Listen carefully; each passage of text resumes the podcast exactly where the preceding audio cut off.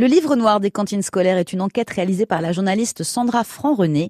On soulève le voile concernant les cantines scolaires.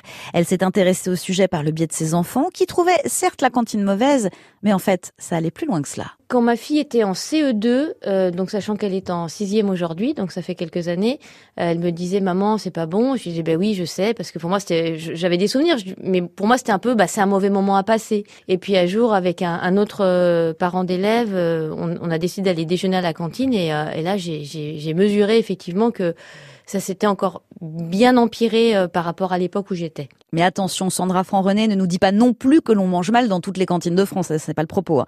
Elle va juste se poser des questions autour de certaines d'entre elles et découvrir que c'est un milieu opaque. On va s'apercevoir durant notre lecture qu'il est difficile de savoir vraiment ce qui se cache dans les assiettes de nos enfants.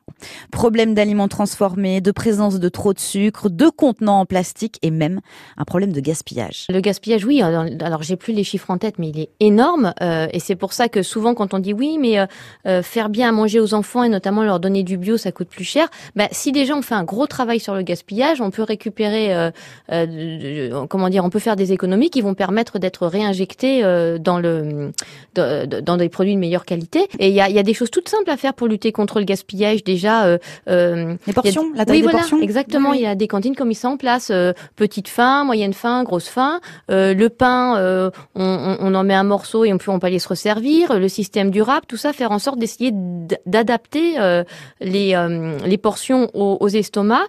Et en, plus on est fin dans son comment dire dans, dans la manière de nourrir les enfants, plus on sait ce qu'ils consomment et c'est l'histoire du grammage en fait. Mmh. Et après, plus justement, on peut adapter ses, ses commandes. Interviews et témoignages d'experts viennent aussi nous éclairer dans ce livre édifiant. Le livre noir des cantines scolaires est sorti aux éditions Le Duc. Et ce livre ne va pas vous laisser, je vous le promets, sur votre faim.